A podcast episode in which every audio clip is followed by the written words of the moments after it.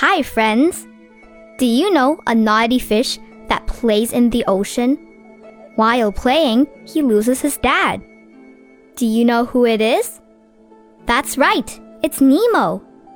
Today, I'm gonna tell the story of Nemo, best dad in the sea. Nemo loves his dad, Marlin, and Marlin loves Nemo.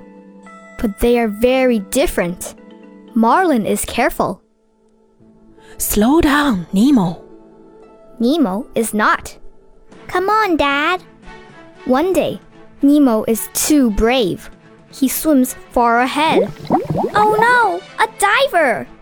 Marlin cannot see Nemo. Nemo has been caught. Marlin swims after Nemo, but he is too late. Plop! Into a tank, Nemo goes. How will he ever get home?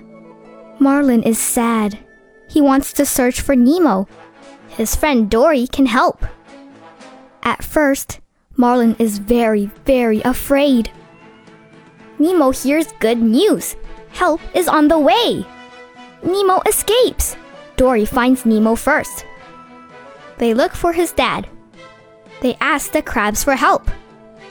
They find Marlin, but they get stuck in a net. Nemo has a plan. Swim down, he says to the fish. They are free. You were so brave. You are brave too. Nemo loves his dad, and his dad loves him.